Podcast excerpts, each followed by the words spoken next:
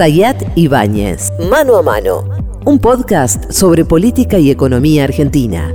Pablo Ibáñez, ¿cómo le va? Estamos en un nuevo episodio de Mano a Mano. ¿Vos llevas el número de cuántos No, episodios no lo vamos? Voy a preguntar después Parece que es momento. 13. Vamos a tener que empezar a con. ¿13? Sí.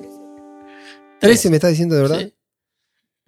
Bueno, buen día, buenas tardes, buenas noches ¿Cómo para todas y todos. ¿Cómo le va, Para usted Zayat, también. ¿todo bien? Bien. El otro sonriente, el otro feliz. Ha pasado una semana desde la elección de Javier Milei. Sí. Ya parece que lleva medio año de gestión. Ya hubo tres así. cambios de gabinete. tres cambios de gabinete. ¿Valen emoticones? Valen emoticones. Y el gabinete que surja el 10 de diciembre, todos tenemos que sospechar claramente que es muy probable que dure cuatro meses. Porque suele ocurrir. Los presidentes que asumen en, en situaciones de crisis o con pretensiones de hacer cambios. eh, Y si la crisis es más inventada que la ver- verdadera, Me gusta la tesis, me gusta la tesis, no la termino de comprar. La tesis, yo creo que estamos. porque ¿quién te la vendió también? Que- no, porque algunos dicen, porque yo, mi, mi presunción es esta, es absolutamente de olfato, ¿no? Pasamos de creer que Milei era un Gurka. cachivache total, Sí. ahora creer que es un genio y que todo lo tiene planificado, entonces que simula una pelea con Macri. Hay algunos que, que ven en todos los movimientos de Yo estoy Milei. con los emoticones, vos hablas y yo, Digo, yo mientras hago emoticones. Quiero decir que hay algunos que están pensando que Milei todo lo que está haciendo forma parte de un esquema para centralizar el poder y hacer cosas y demás. Y a mí me parece que lo que está haciendo está, está teniendo muy rápidamente una transición de candidato a presidente electo y en ese proceso va bajando tonos, adaptando algunas cuestiones, entendiendo algunas otras cuestiones. Eh, entonces yo estoy en ese proceso. Me parece que todavía es todo, todavía, todavía, todavía es Pero sí muy- podemos tomar una definición. Pues está bien ese proceso. Yo coincido, digamos, porque vos ahí tenés un proceso de mi ley panelista, mm, mi ley candidato, que en eso vos podés tener una Más parecido. mezcla. Sí, o en algún momento no, en algún momento sí. Y ahora el mi ley político. Yo lo llamo Sí. político, no lo digo presidente, es sí, político. sí. Más que, viste, porque toda esta historia de la casta, ¿no? El mi ley político. Bueno, está en ese proceso de aprendizaje, veremos. Sí, Pero yo, digamos, para mí acá ya no hay duda de lo siguiente. sí. A ver. Soy bien terminante, ¿eh? Si no estás de acuerdo, me lo decís. Mi ley no tenía plan económico. Mi ley no tenía equipo económico. Y mi ley está improvisando respecto a cómo encarar esta primera etapa de la economía. Mm. No coincido plenamente. Dale. Eh, sé a ciencia cierta que eh, Milei hace dos meses, dos meses y medio venía hablando con Toto Caputo. Digamos. Sí puedo dar eh, por hecho que mantuvo hasta el final la tesis libertaria de lo que él parecía que quería hacer y rápidamente pegó el volantazo. Lo que me imagino que por las conversaciones preexistentes, y yo tengo fuentes para mí muy confiables que me dan cuenta de que esa conversación con Toto Caputo venía eh, de hacía bastante tiempo, por lo menos dos meses.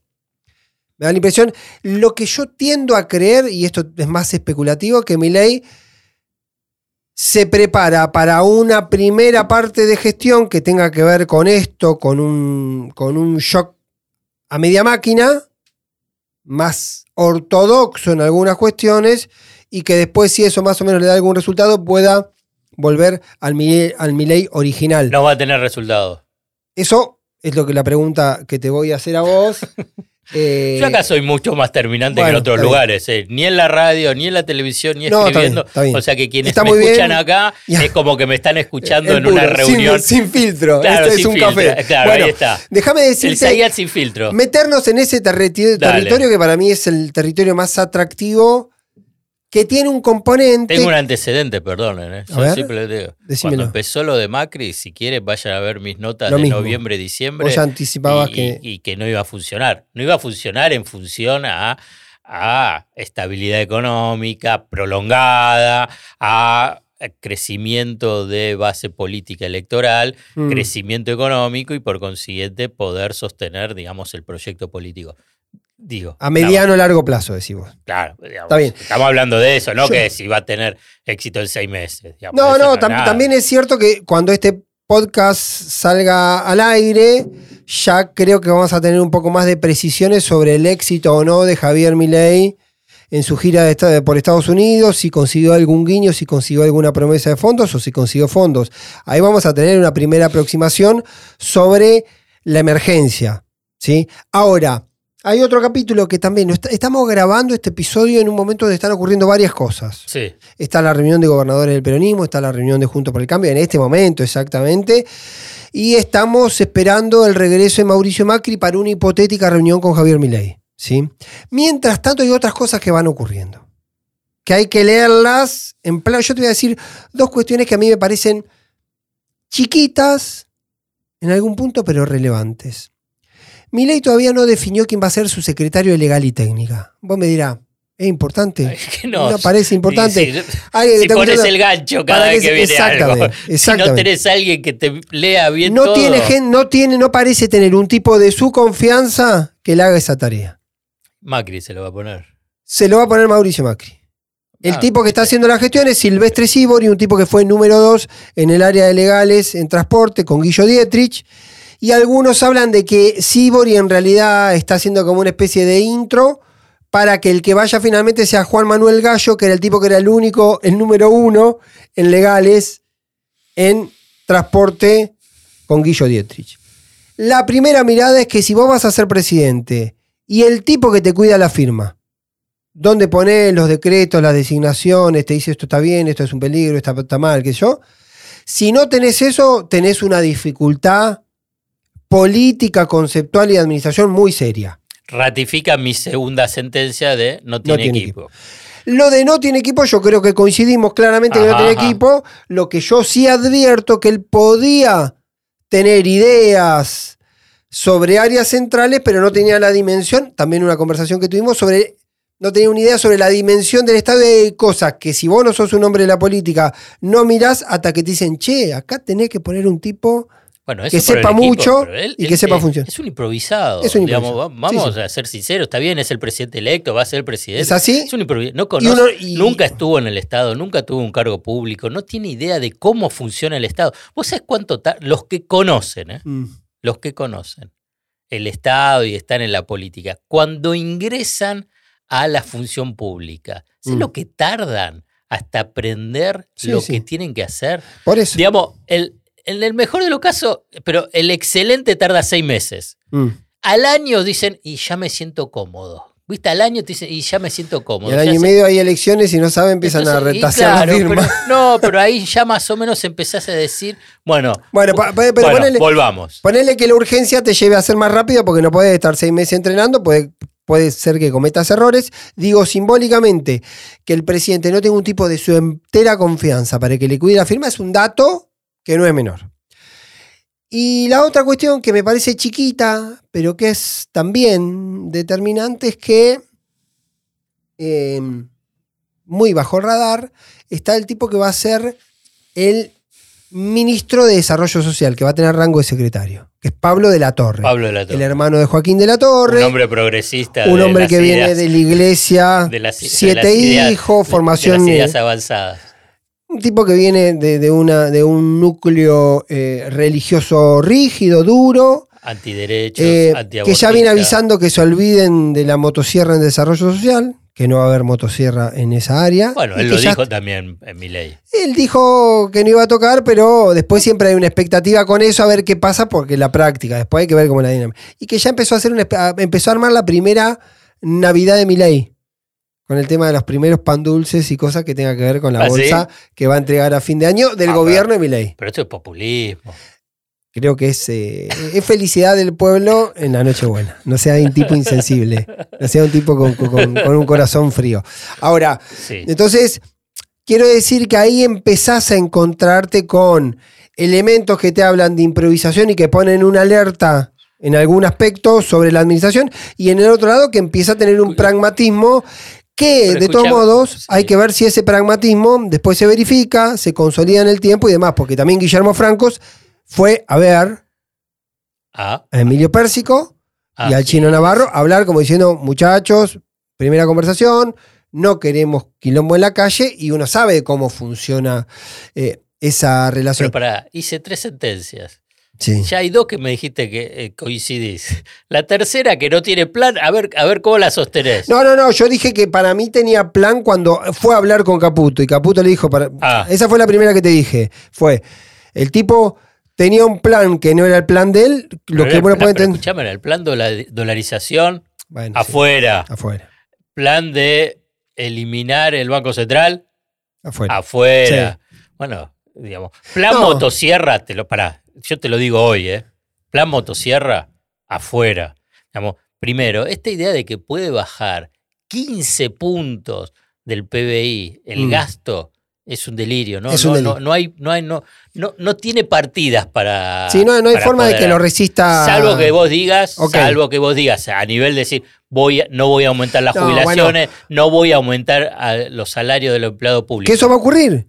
Eso sí ¿Que va no a le a los jubilados? Eso va a ocurrir. Digo, va a quedar. Yo no sé si va a llegar a reformar la fórmula, pero lo más probable que empiece con paritarias estatales a la baja. La idea de provincias no pagan, pagando el aguinaldo a partir de conversaciones con funcionarios nacionales luego de lo que dice mi ley de no pagar el aguinaldo, que después se desdijo, pero quedó ahí, también empieza a habilitar un esquema. Si el Estado Nacional va a una paritaria a la baja, rota, también hay que ver cómo derrama eso para el resto de las paritarias del sector privado. Yo creo que hay elementos donde puede él tratar de poner una semilla simbólica y que algunos, digamos, eso, eso ramifique a otras, a otras, a otros sectores y a otros actores. Ahora, digo, volviendo al eje, em, es cierto, digamos,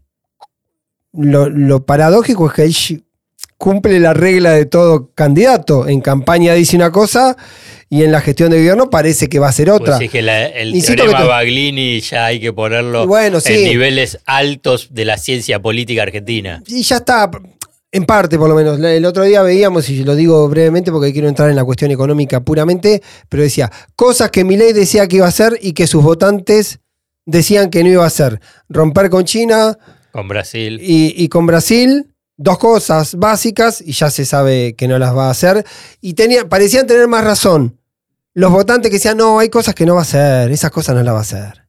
Y efectivamente tenían más razón los votantes que el propio Milei que decía que las iba a hacer. Entonces, esta paradoja de que el tipo gane una elección diciendo una cantidad de cosas que parecían que eran temerarias, los votantes no la crean y hasta ahora parece que tiene más razón los Vamos a hacer la siguiente hipótesis. Vamos A meternos con el tema económico Sí. y dame dos minutitos para, para desarrollarlo en este sentido.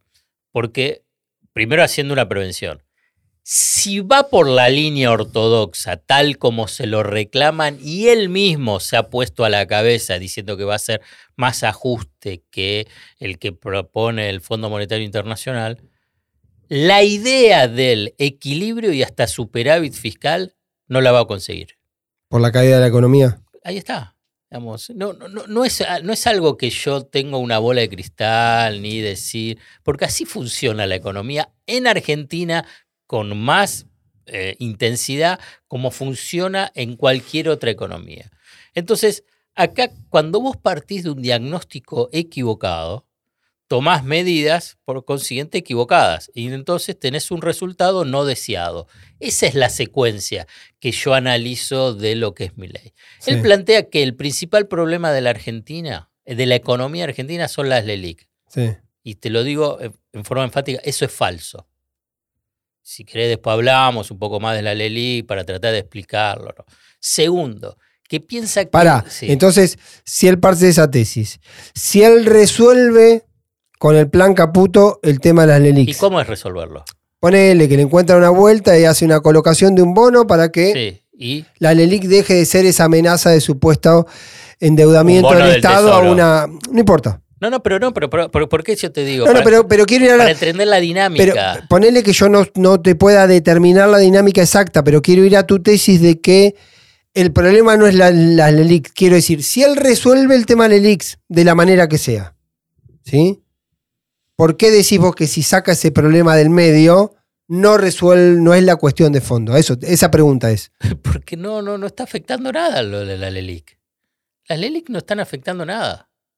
Las LELIC es a partir del concepto que gran parte de los economistas, yo no digo que no lo podés, no podés resolverlo o tratar de bajar esa deuda del Banco Central.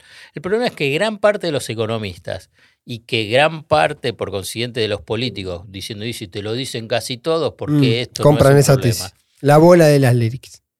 Las LELIC, letras de liquidez del Banco Central, son contraparte de los depósitos de plazos fijos Sí. tuyos de las empresas que colocan en plazos fijos su capital de trabajo para pagar salarios, para pagar proveedores, como tienen una liquidez determinada, porque saben, bueno, van y compran, co- tampoco pueden comprar dólares, de universidades, de organizaciones sociales. Entonces, no es solamente el ahorrista, Sí. eh, el jubilado que va o el, el- el- el pequeño eh, eh, Sí, que tiene un ahorro, un sí, ahorro. No, no, sí. no. Bueno, esa es la contraparte. Vamos. Entonces, entonces, ¿el problema de las LELIC entonces es el problema de los plazos fijos? Mm. No. ¿Por qué piensan que el problema es de las LELIC? Porque los, Por la ban- tasa. los bancos, los bancos, ¿cuál es la función básica de los bancos? Ser intermediario financiero Prestar y recibir. Tomo. Tomo crédito y presto. para prestar. ¿Por qué? Porque el banco paga una tasa de interés al plazo fijo. Claro.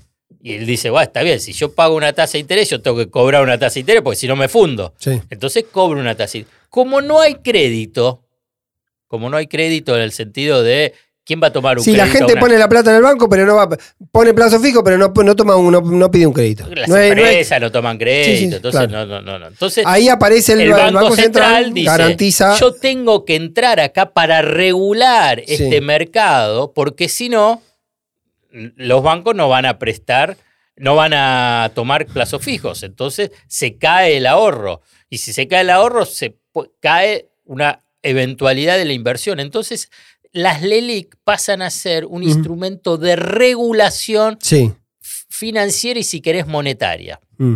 ¿Qué pasa?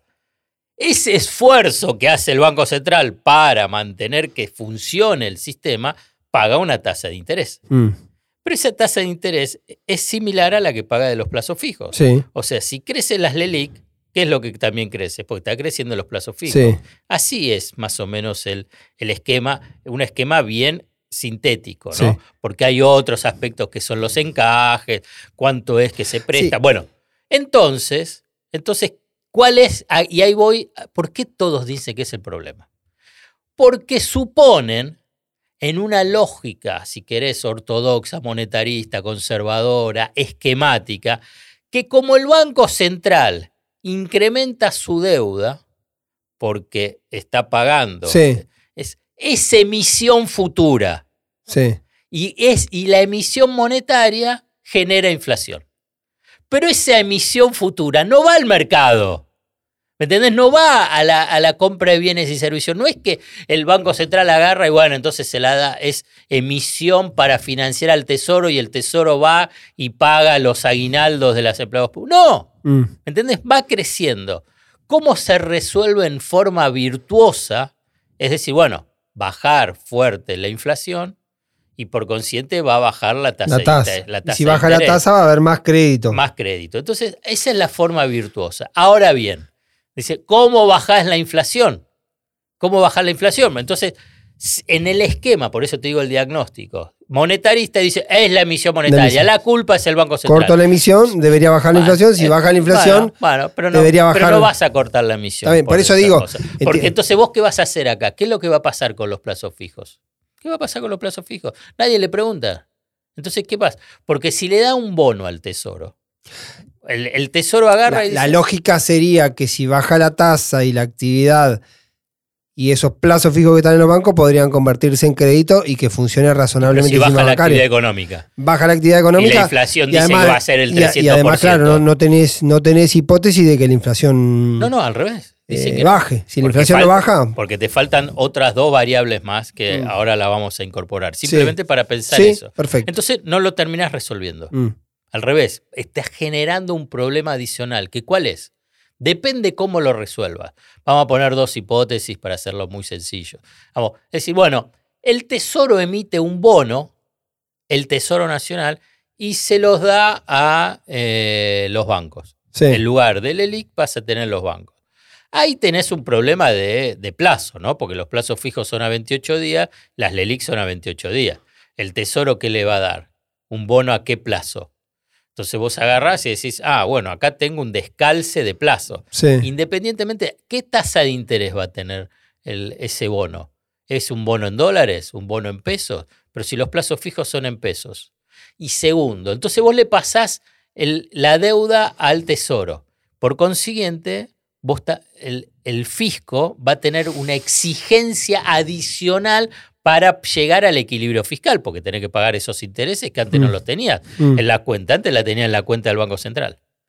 Esa es una. La segunda que dicen es decir, no, bueno, va a haber un crédito del Banco of America, más o menos, conjunto con otros bancos o fondos de inversión, de unos 15 mil millones de dólares. Mm. Eh, obviamente que para que te presten ese monto, para tratar de rescatar esas LELIC, punto uno, se repite este mismo esquema que yo te mencioné, ¿no? Mm. el, digamos, cómo lo calzas con los plazos fijos. Es, ¿a qué tasa te van a prestar? Claro. Una tasa baja, te dice, podemos conseguir una tasa baja. ¿Cómo? Y ponemos de garantía, eh, puede ser el oro del Banco Central, las acciones de IPF o las acciones del Fondo de Garantía de Sustentabilidad Mm. del ANSES, que son un montón de acciones de empresas. Obviamente que todo esto tiene que pasar por el Congreso, ¿no? Eso, eso te iba a decir, tampoco es un, Ah, tampoco es un eso, mecanismo sencillo. eso. Y también de eso, en algún momento yo creo, hago una pausa nada más para detenerme en esto, porque, para no volver. Dentro de esta tesis que yo por momentos veo que hay algunos que creen que mi ley empieza a revelarse como una especie de demiurgo de tipo con habilidades extras en el manejo de la política, el primer dato que hay que mirar es que el tipo lleva 10 días de electo. Sí, sí. y que todavía el sistema político no se ordenó. Todavía el Sí, lo, que uno, lo único que uno puede saber es que el sistema político lo está esperando.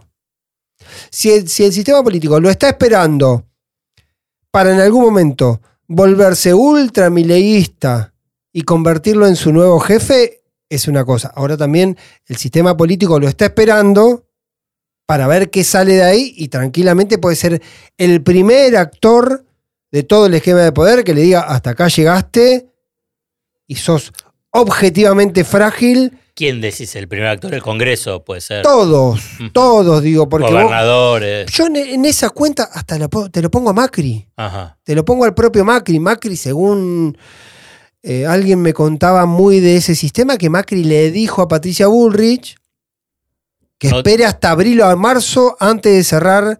No, Con Milei. no te quemes al principio. Como Algo diciendo, así. esperá, la tesis que a mí me dicen que motivó a poco, un poco a Patricia, dijo, yo tengo que entrar, primero porque, como dicen sus amigos, no sabe estar fuera de la pantalla, del ruido político, del ring, y que también Bullrich especula con que es un gobierno de transición, no un gobierno de transición, un gabinete de transición, y que ella podría tener en un segundo gabinete un protagonismo político más importante porque si este sistema, mi ley como está así, que sería mi ley con socios menores o con, Pero, con socios parciales, perdón, el esquema, si eso no funciona, debería un esquema Vos- de cogobierno más sólido. De ahí Bullrich, vos lo que estás Tener para contando es tu análisis en función de a que hablas con decenas de fuentes del mundo de la política, ¿no? Es así, es sí, obvio. no sé si decenas. No, pero- bueno, pero es obvio, digamos. Entonces,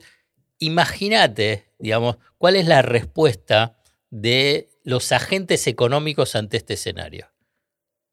Digamos, porque ahí está, hay, hay una fantasía que es decir, bueno, él va a entrar, entonces, y la motosierra, y esto y lo otro, entonces a partir de ahí la bonanza Sí. aparece. Bueno, Claro. ¿te imaginas que con semejante despelote político, primero, ¿quién va a poner un sope?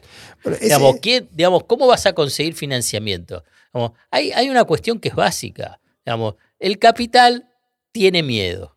claro. Y entonces, va a ver, bueno, está bien, te queremos ver como político. Sí. Todo bárbaro. Estamos, estás en la luna de miel, andá si querés, andá a Nueva York, andá a la, a la tumba del rabino, después andá y recorre los pasillos del Fondo Monetario Internacional. y- pero después, vas a, a ver, salí a la cancha. Y ahí también está un dato que ahora se vuelve recurrente, que el mismo escenario, en muchísimas mejores condiciones, tuvo Macri. Tuvo Macri. Tuvo Macri. ¿Y dónde estuvo la lluvia de inversiones? No estuvo la lluvia de inversión, el segundo Con un semestre nunca llegó. una- Muchísimo mejor, con mucha capacidad mayor para endeudarse, para muchísimo menos quilombo estructural y político. Dicho esto, te agrego esa- otras dos variables: Sí. tarifazo y devaluación. Mm. Muchos te dicen igual, muchos de los precios ya están en contado con liquidación, MEP. Gran parte de los. De los El de- teorema Plargay, ese, Sí, ese, sí. ¿te Hay- no, no, pero, hay, pero te lo hay un estudio de, de Manuel Álvarez Agis fabuloso, que no es actual, digamos, es de agosto, mediado de agosto, principio de septiembre, donde hace una separación sobre los diferentes bienes, cuáles son más o menos los que están al tipo de cambio oficial, al- a un, algo intermedio entre el tipo de cambio oficial y contado con liquidación, y quienes están en contado con liquidación y MEP. Alimentos y bebidas, vamos a- al, al grueso, están en el tipo de cambio oficial. Claro. Entonces, si vos lo duplicás, Sí, te y duplica combustible. eso. Y combustible. También. Entonces, entonces vos vas a tener ahí un shock Hasta tarifas debe estar en el oficial también. Y además, ahora, ahora te agrego una cosa más. Tenés un shock inflacionario fenomenal si vas por ese sendero, lo que te lleva a una fuerte recesión. Y esa fuerte recesión, ¿qué es lo que te implica? Que no vas a poder lograr el equilibrio fiscal. ¿Con qué más vas a ajustar? Mm. Porque es el círculo vicioso de la economía recesiva. Y te incluyo cuando vos estás diciendo tarifas y combustibles, que el precio del gas de boca de pozo y que hace a toda la cadena energética, del precio del gas, después el transporte, después el que va a las centrales eléctricas, el que va a, a la producción de, de- de gas para la industria y del gas domiciliario, está al tipo de cambio oficial, Claro. 3 dólares y pico. Si el, el- el- se, si se duplica, Si se duplica- sinceras, como dice, Claro, sin se- sinceras. Se, duplica. O sea, el tarifazo todavía es mayor. Claro. O tenés que poner los subsidios. Y entonces no llegás al equilibrio tanto que estás pidiendo. ¿Te das cuenta de la complejidad Total. de la lógica de por, por hacer un mal diagnóstico? Mm. Vos tenés una crisis. ¿Qué tipo de crisis tenés?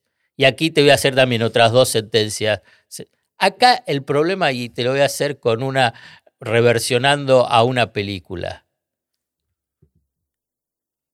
Si, sin dólares no hay paraíso. Claro. Es así. Sin dólares no hay paraíso. Entonces, ese es el punto central de la economía argentina. Que vos fíjate que casi no está en el debate, dicen, este el tema de la reserva y cómo los conseguís. Piensan que Caputo puede conseguir, pero Caputo quiere conseguirlos para hacer un enjuague financiero vinculado Claro. con el tema de las LELIC. Claro. Entonces, sin dólares no hay paraíso.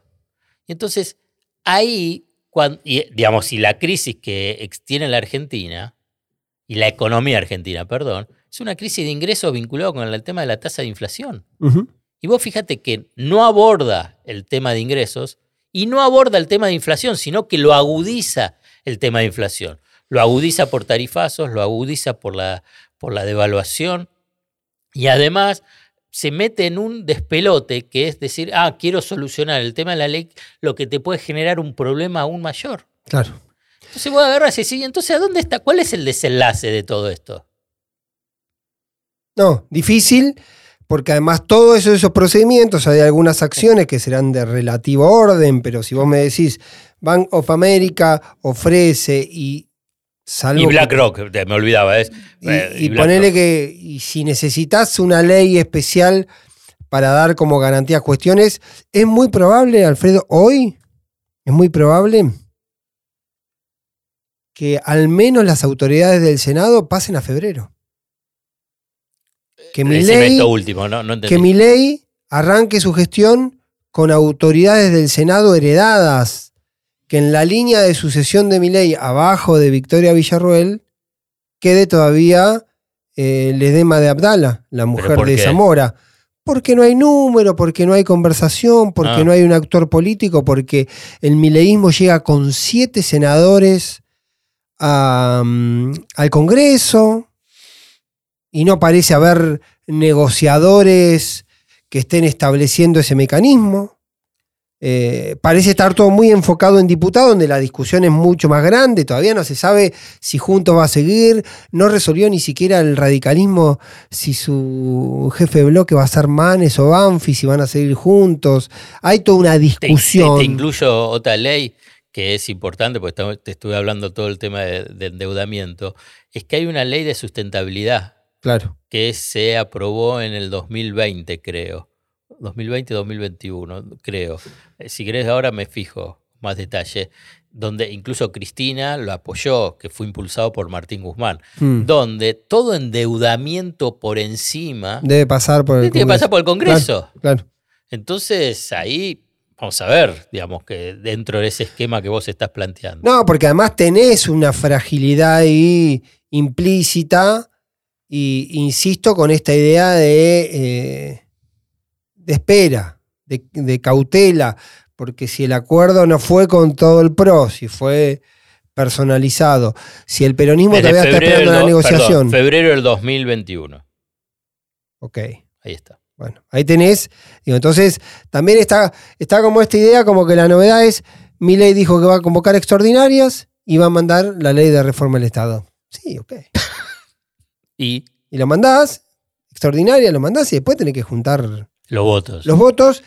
Y hay hasta cuestiones muy sutiles, muy sutiles, que a simple vista son más bestiales, pero son sutiles, que por ejemplo, Milei tiene una relación personalísima muy particular con el flaco Randazo.